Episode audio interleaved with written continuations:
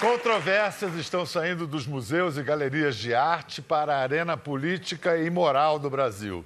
Depois do cancelamento da exposição Queer Museum em Porto Alegre, uma performance artística de São Paulo, em São Paulo, deflagrou uma guerra nas redes sociais e não só nelas. Para falar disso, nós recebemos hoje Roseli Saião, podem aplaudir, psicóloga especializada em família, e Marcelo Dantas curador de exposições e instituições culturais.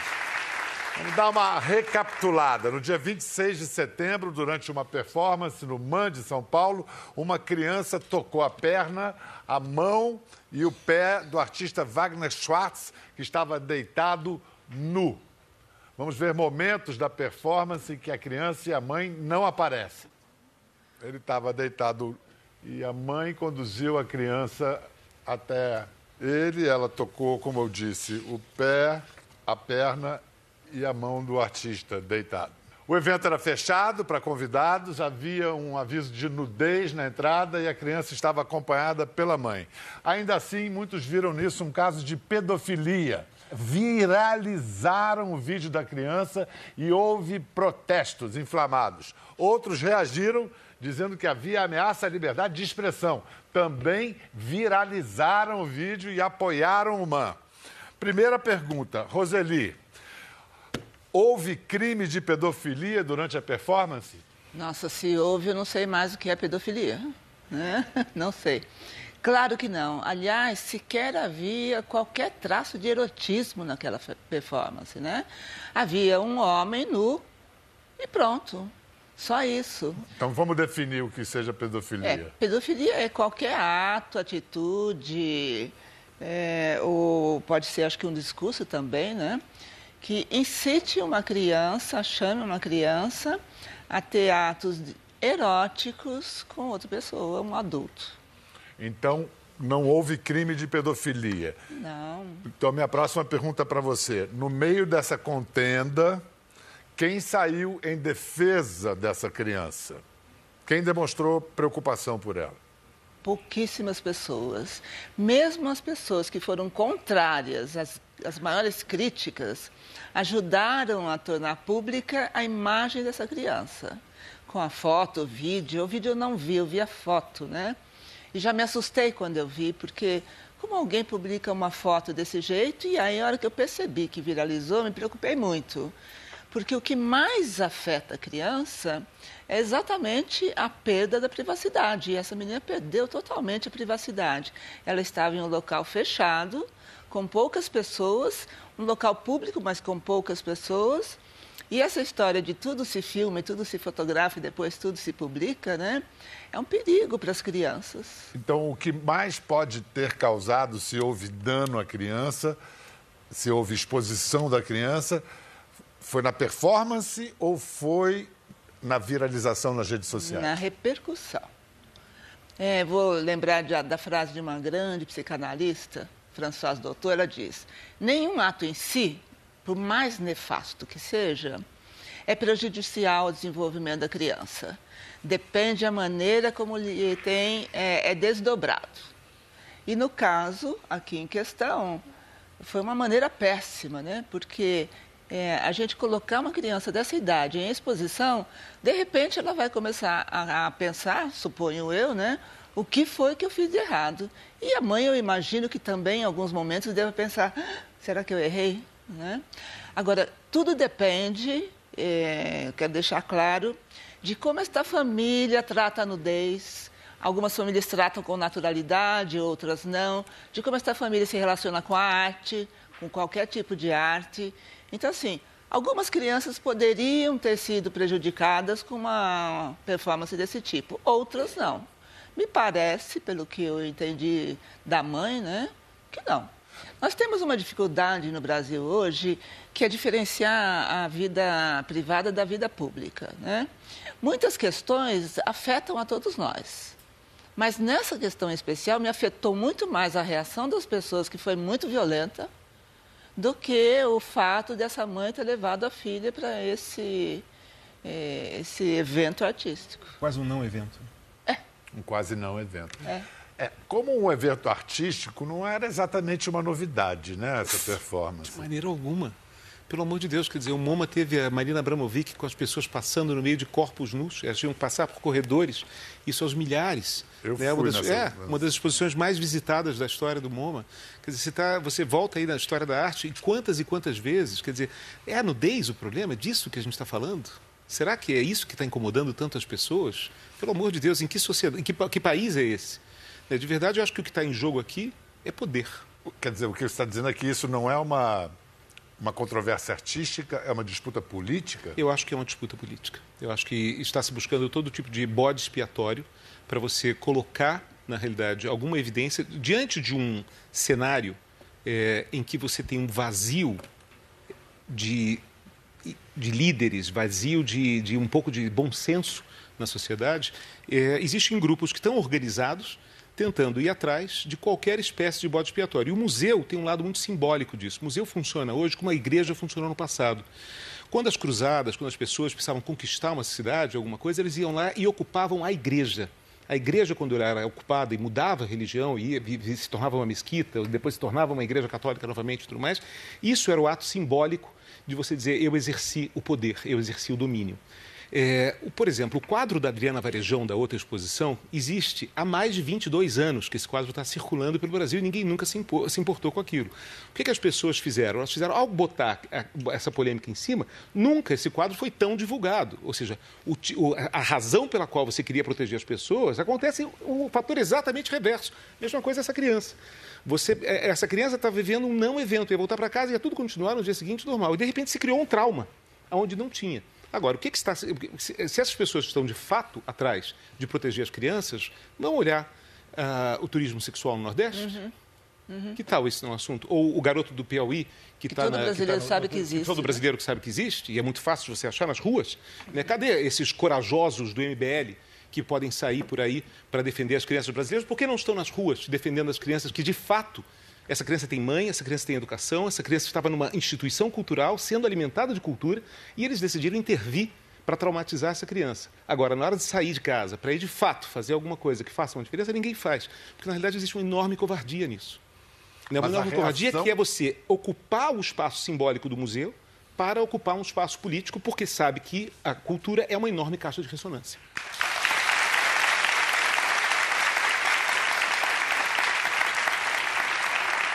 Qual que você acha que é o subtexto político dessa polêmica? O que está sendo disputado aí? O que está em disputa? Voto.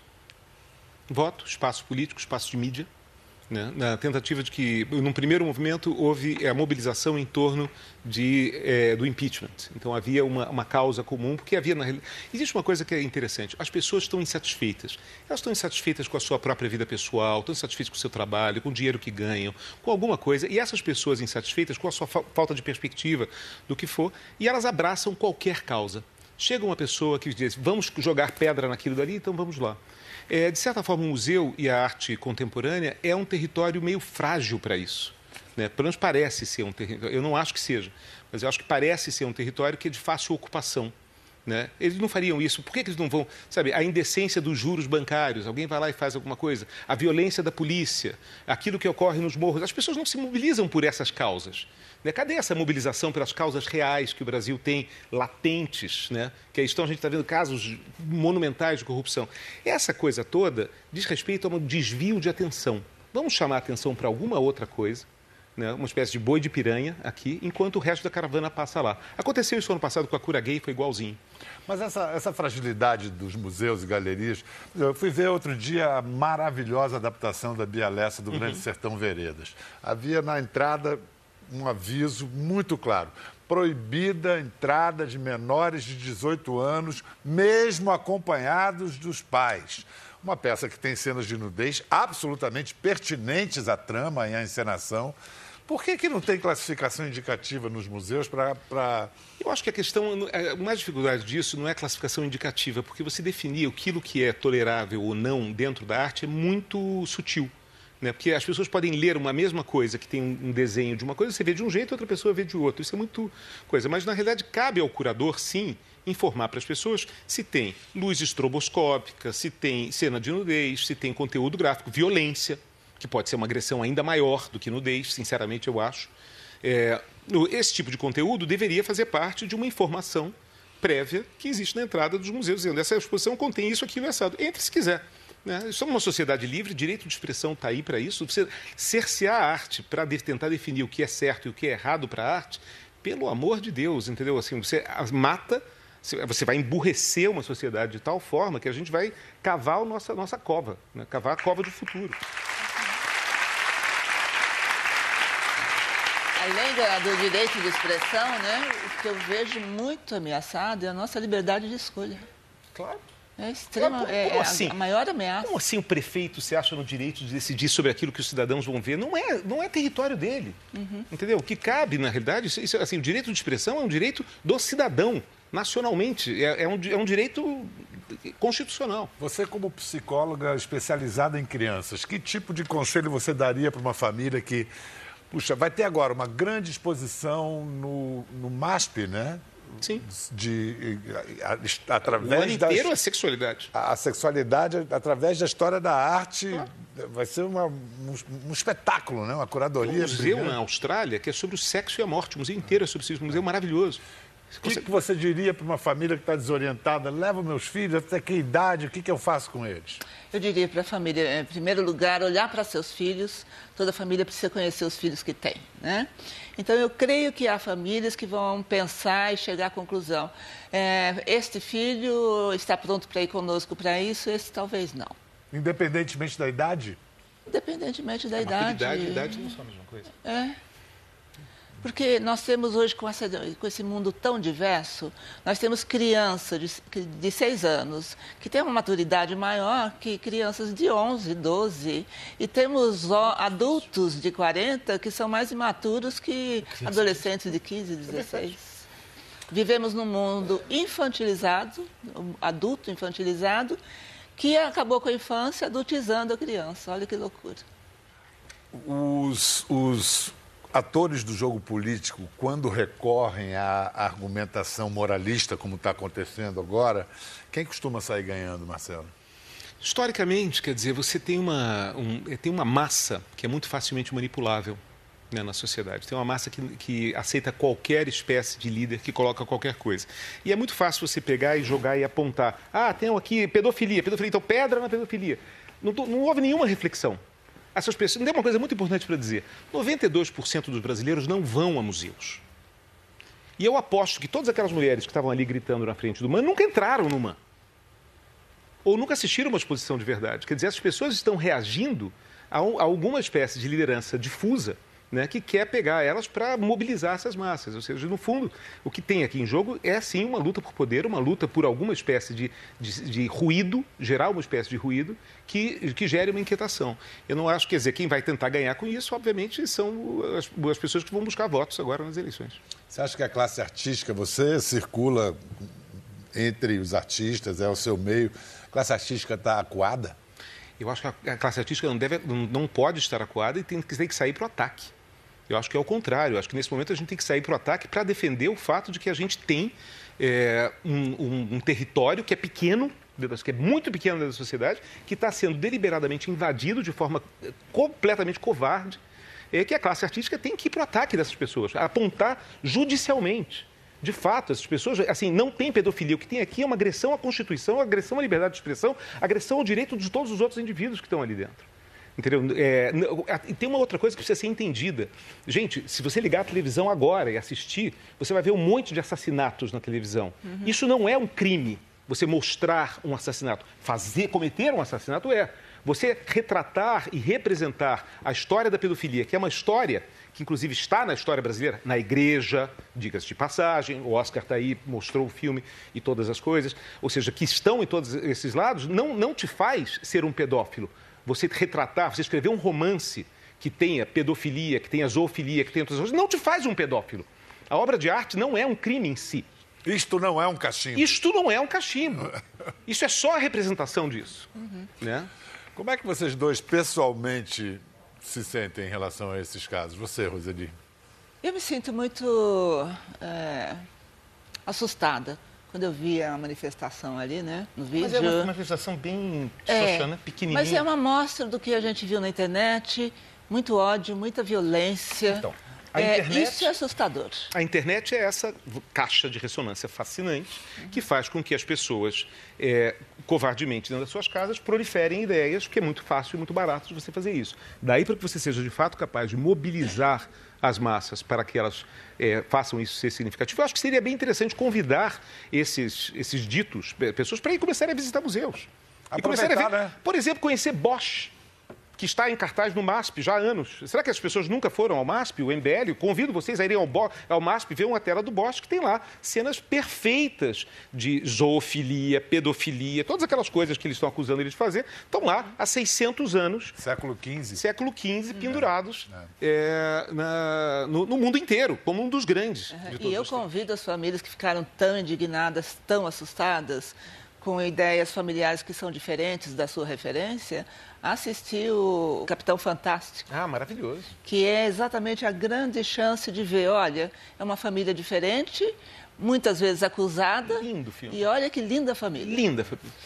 Em Paris, começou essa semana uma campanha para aumentar a visitação no célebre Museu d'Orsay, que exibe tesouros inestimáveis da história da arte. E a campanha é essa Tragam os seus filhos para ver gente pelada.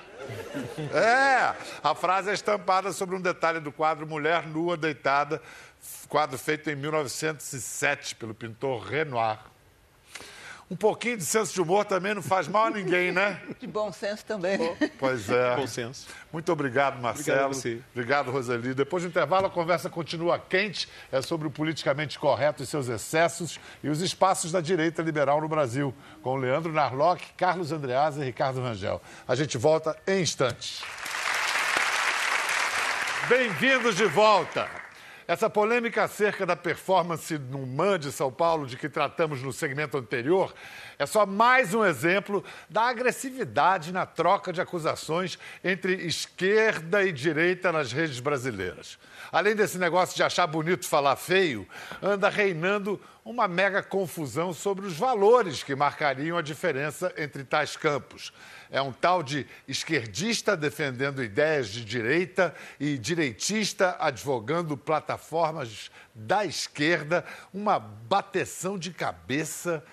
O politicamente correto, por exemplo, que surgiu do desejo de justiça e aperfeiçoamento da democracia. Muitas vezes, o politicamente correto acaba por ser expresso e imposto de maneira autoritária. Uma baita contradição entre termos. Nosso próximo convidado vem combatendo o politicamente correto há anos. Já lançou uma coleção de guias do politicamente incorreto da história do Brasil, da América Latina, do mundo e da economia brasileira.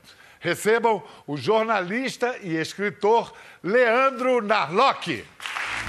Engraçado quando a gente conhece pessoalmente alguém que a gente já leu muito. Parece que eu já te conheço, mas pessoalmente assim. Não Vem é cá, Leandro, por que, que é tão importante combater o politicamente correto?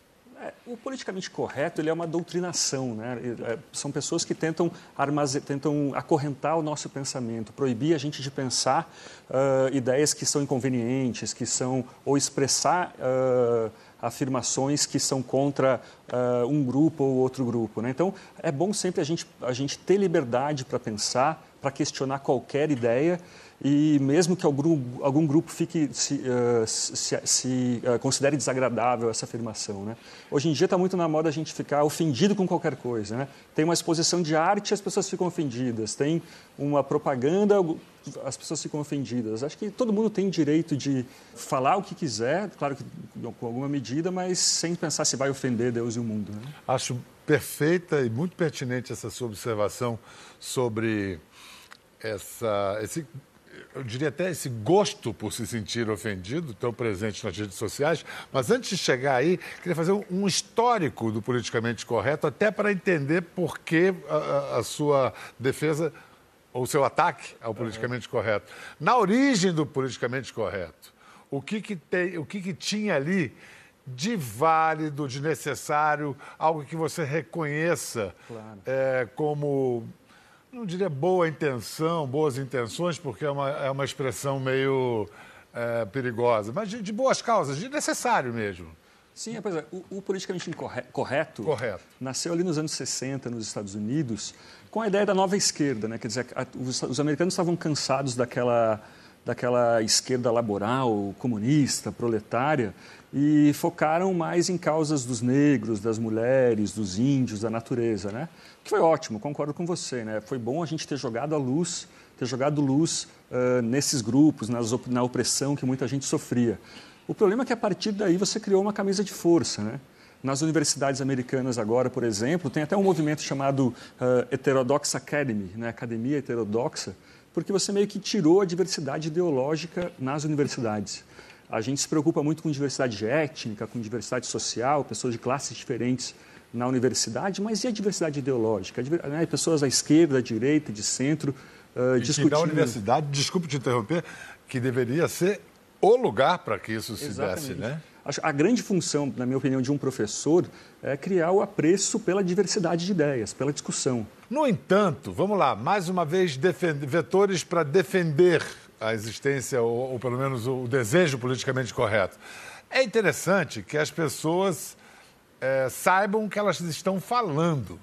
Uh, muita gente usava palavras Sim. sem saber o que, que essas palavras necessariamente. Eh, queriam dizer, ou pelo menos a origem dessas palavras, não é legal o sujeito pelo menos saber que pode haver antissemitismo na origem da palavra judiar, quando ele usar a palavra judiar, ou uma, um, cheirinho de racismo na palavra denegrir? Não é bom pelo menos a pessoa saber Sim. Aí ela usa a palavra, se ela quiser ou não, sabendo que existe isso dentro da palavra? Acho que saber sempre é bom. Né? O, o estudo da origem das palavras é, é super curioso, é ótimo. Mas é, será que palavras têm o poder de mudar comportamentos? A gente vai. Eu acho que a gente usa denegrir hoje em dia sem, sem pensar em negros, né? ou judiar sem pensar em judeus. Uh, e quer dizer, se a gente mudar. Isso, isso acontece muito, né? Quer dizer, antes você não podia falar, as pessoas usavam o termo preto, depois passaram para negros, depois para afrodescendente. Agora, agora o movimento negro está tá retornando o termo preto. Me parece bom, me parece justo. É, mas será que isso tem, de alguma forma vai diminuir o preconceito? Ah, é, o, o, simples termo, a simples troca de termo? Para mim é bem duvidoso, eu, eu acredito que não. É, eu, eu, inclusive, defendo, nesse caso da, da troca de termos, eu defendo a permanência do uso da palavra favela, por exemplo. É, é uma palavra linda, de origem histórica também igualmente bela Comunidade é uma palavra bonita, mas, por, mas não trocar a palavra favela por comunidade não necessariamente melhora o saneamento básico do lugar. Exatamente. Né? É, essa, essa é a questão. Por ocasião aí da discussão sobre a palavra mulato, na época da patrulha das marchinhas de carnaval, o companheiro aqui do programa, Sérgio Rodrigues, escreveu sobre uma prática do politicamente correto, vamos abreviar para PC. Uhum. Ele diz o seguinte um axioma PC tão difundido quanto tolo sustenta que cabe apenas a quem se sente ofendido dizer o que é ofensivo, o que justificaria o fato de nazistas se ofenderem com a existência de judeus. Não. Decidir o que é ofensivo requer um concerto social de vozes.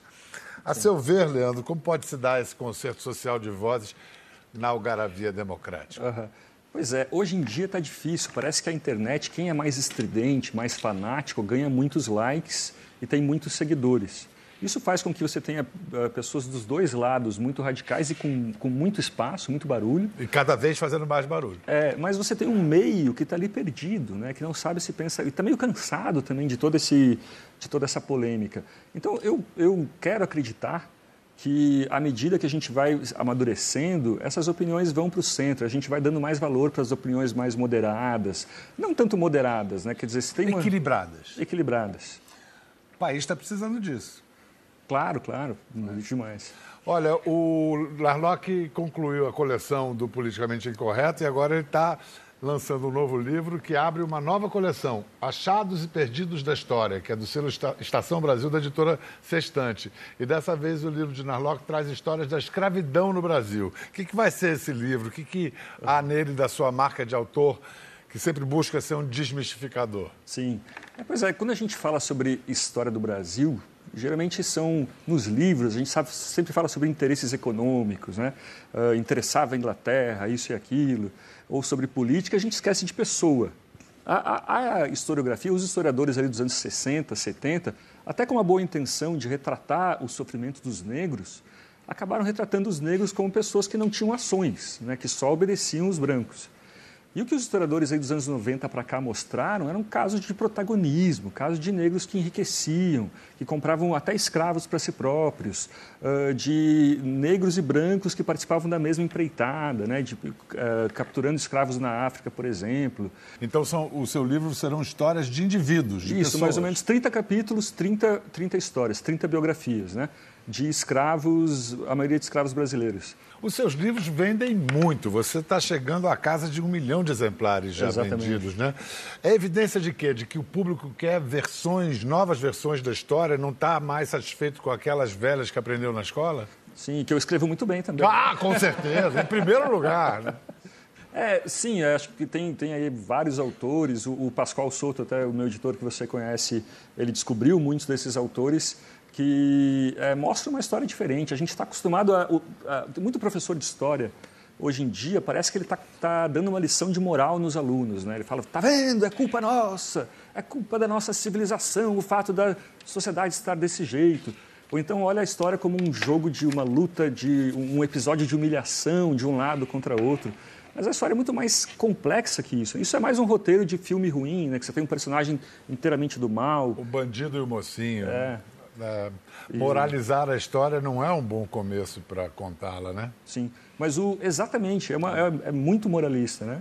E, e, mas isso tudo não aconteceria sem os historiadores. Né? Você tem aí dos anos 90 para cá estudos excelentes de historiadores brasileiros mostrando que, na verdade, esses jornalistas lucram em cima do trabalho pesado desses historiadores. E aí, o fato é que hoje, no presente, o Brasil vive uma guerra de versões acerca de si mesmo, né? do seu próprio enredo. Sim. No passado e até mesmo no presente, ou no passado bem recente, né? É uma, uma guerra de narrativas, né? Uma guerra de narrativas, é. é. Narrativa é a palavra mais da moda para versões, moda. né? Depois de resiliente, está na moda também. resiliente, resiliente. Olha, talvez o Brasil possa até conviver com as suas mais diversas versões, mas só não pode prescindir de um projeto de nação minimamente acordado entre as suas diferenças. A gente vai incluir, para avançar nessa conversa agora, dois caras que têm em comum com o Leandro um texto limpo, corajoso. Um é editor é o Carlos Andreasa, que é identificado com a nova direita brasileira. O outro é o Ricardo Rangel, revelação de articulista, cuja independência deixa à vontade para distribuir elegantes supapos à direita e à esquerda. Por favor, recebam com seu aplauso Carlos Andreasa e Ricardo Rangel. Estávamos falando de versão e narrativa, nos seus olhos, a seus olhos de editor, Carlos Andreasa. É, o que anda faltando para a narrativa do, do, do, enredo da Escola de Samba Brasil? Acho que falta coragem, né? franqueza, acho que falta independência, e acho que falta, é, sobretudo, uma cultura de liberdades individuais. Acho que isso é o, é o, que, tá em, o que falta ao Brasil e é algo que é muito pouco compreendido. É, o, o direito fundamental mais importante é o do indivíduo. Você acha que isso é recente ou isso é histórico na nossa cultura? Eu acho que a gente ainda não superou a utopia dessa igualdade, que na verdade nada mais é do que campo para exercício de poder. Né? Vocês estavam falando aqui sobre politicamente correto. O politicamente correto no Brasil hoje, mas pode-se falar no mundo, é nada mais do que o exercício de poder, a representação ou o assalto de uma voz por grupos de pressão, em detrimento do indivíduo, né? do, do, do, do ser. É como se para você ter uma existência, ser associado a alguma coisa, inclusive a sua cor, as suas escolhas sexuais, ah, você precisa de uma chancela militante para existir. E eu acho que é uma doença gravíssima do Brasil e do mundo, a falta da noção de indivíduo. A gente foi discutindo esquerda, direita. A, a, a direita brasileira tem imensa dificuldade em entender aquilo que é a baliza do conservadorismo ou do liberalismo, que é a defesa do direito individual. É, a, a direita brasileira pretende, se é que ela existe, ela pretende disputar campo com a esquerda. É, nesse sentido, como eu estava falando no início do programa, defendem ideias, às vezes, é, se, mais que similares, as mesmas. Né? E por que a, é, a tendência de radicalização ah, nos dois lados faz com que esses polos acabem se encontrando, né? Ah, ah, quando, na verdade, é, é, possível ter uma posição... A direita existe, a esquerda existe, mas ela não, elas não precisam estar necessariamente em extremos. Né? Há um, há um, o Narlock falou sobre isso. Há um campo aí a ser preenchido. E digo mais, nós estamos aí às vésperas de, de eleição, de ano eleitoral.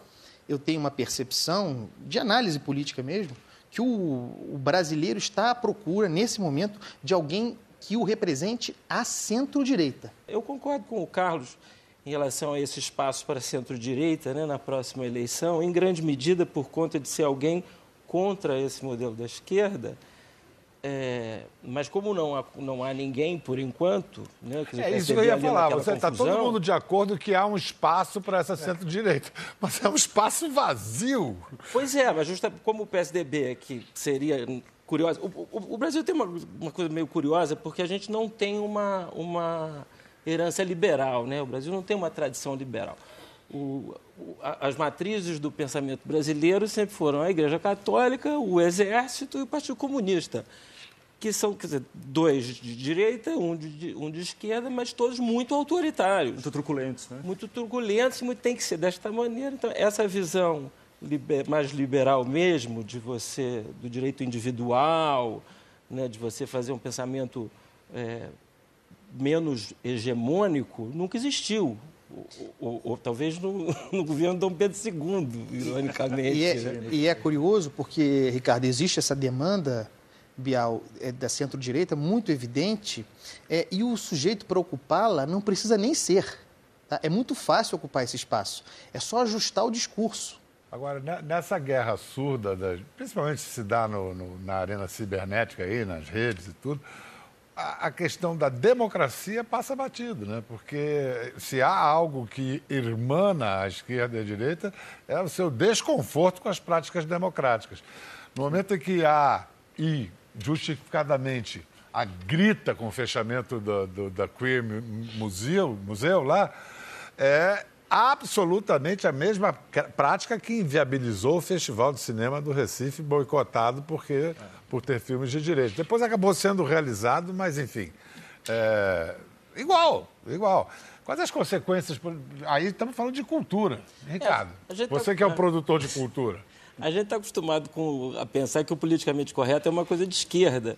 E é mesmo, originalmente. É. Mas existe um politicamente correto conservador de costumes, existe um politicamente correto religioso, como agora essa peça aqui, que foi tirada de cartaz porque tinha um, um Jesus Cristo que era Trans. feito por um travesti.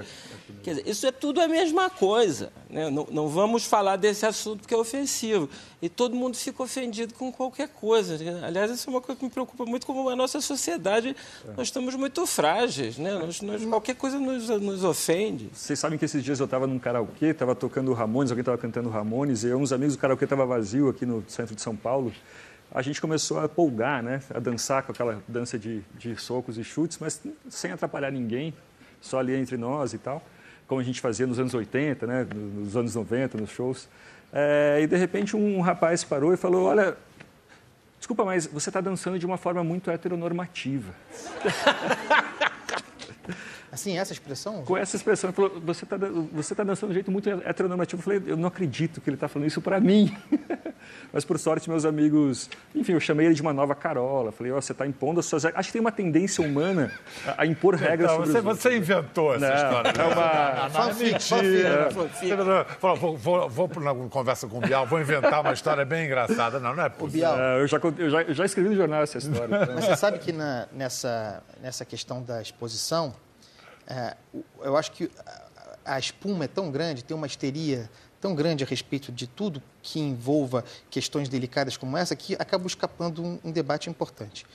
Eu acho normal e bem-vindo que se proteste contra algo de que não se gosta. Né? A gente não pode considerar que todo mundo tenha compreensão do que seja a arte que nós temos.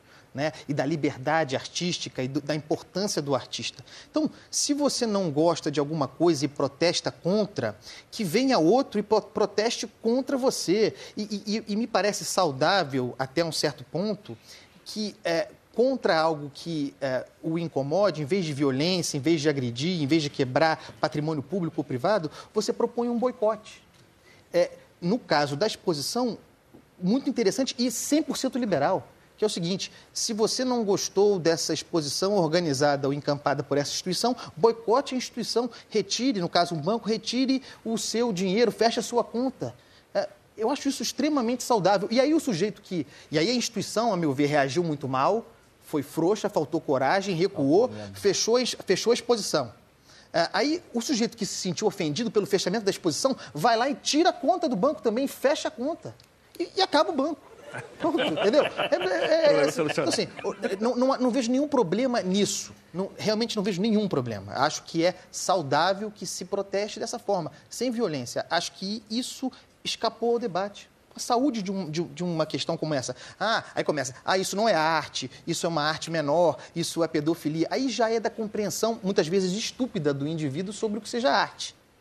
Mas que protestar é legítimo é. Eu defendo que se proteste contra qualquer coisa que se contra-proteste. Eu, por exemplo, tento, quando eu escrevo, quando falo, é, chamar para o debate. Mesmo que o sujeito é, não goste do que eu estou dizendo, deixar uma margem para o contraditório. Porque, em algum momento, eu, se você fizer uma pesquisa histórica no Brasil, nos anos 50, 60, antes da, antes da ditadura, você tinha na mesma página do jornal é, dois articulistas, no mesmo jornal, um em cima do outro, se matando e depois o cara era capaz de tomar café, tomar chopp, uísque com o cara. Hoje em dia, não há a menor possibilidade do contraditório ter sequer chance. Ou seja, os caras jamais vão chegar na mesa do bar juntos, porque eles, eles não, não, nem se reconhecem como alguém a quem convencer. Essa é uma marca da doença brasileira. Isso grave. eu acho que, que é o nosso maior problema e acho muito difícil a gente conseguir é, ir em frente sem resolver isso. Né? Porque você conversa com. Você diz uma coisa que o sujeito não não concorda, ele chama você de fascista, é. né? É, fascista hoje é aquele é que assim, pá, e, e, o contrário também, canalha, o, o, o, o, o... Vendido às elites. Vendi, enfim, é, isso é uma... Você precisa partir do pressuposto que é, é possível que o outro esteja enganado. Né? Se enganou, errou.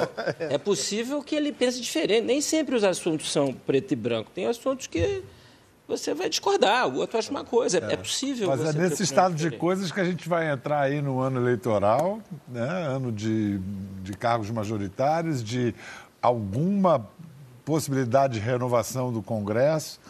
Os maiores temores e alguma esperança para o ano que vem, para as eleições do ano que vem? Eu não, tenho, eu não tenho boas esperanças, não. Eu acho que a renovação vai ser baixíssima. Acho que vai haver uma reafirmação do establishment, né, do, do sistema, é, inclusive sobre a Lava Jato. Acho que nós vamos nos surpreender com o cenário eleitoral. É claro que o Lula é uma variável muito importante, se ele será ou não candidato. Eu, eu acho que, é, é, de qualquer maneira, será uma eleição judicializada, disputada nos tribunais. Ele vai tentar até o final disputar e influenciar, se ele tiver condenado em segunda instância, vai tentar entrar no jogo até a última hora. É, mas sendo ele a variável importante e a participação dele para mim, ingessa o cenário, a gente vai ter os mesmos nomes de sempre disputando a, presidência, até com uma chance de, ter um recall de 2006. Se eu pudesse apostar, eu apostaria num segundo turno, por exemplo, Lula e Geraldo Alckmin, o mesmo segundo turno da, da, da eleição de 2006, nesse caso com chances do maiores chances do resultado ser o inverso que aconteceu naquela vez. Eu, Nenhuma muito... chance remota de um Macron brasileiro. Eu acho que não dá tempo, não. Não, não vejo um cenário não acho que o Dória seja essa pessoa. Não. É, não, não, não vejo ninguém nesse tempo ainda mais com tudo tão conflagrado assim para aparecer, né? Acho que está muito engessado o cenário. Acho que a gente vai sofrer com a expectativa de uma mudança que não virá. E no caso do Macron, é, ele, ele foi candidato por um movimento, né? Na uhum. França existe essa possibilidade. No Brasil não, o cara tem que ter uma filiação partidária. Aí você pensa num cara vindo da iniciativa privada, é, é, mas ele vai se filiar em que partido?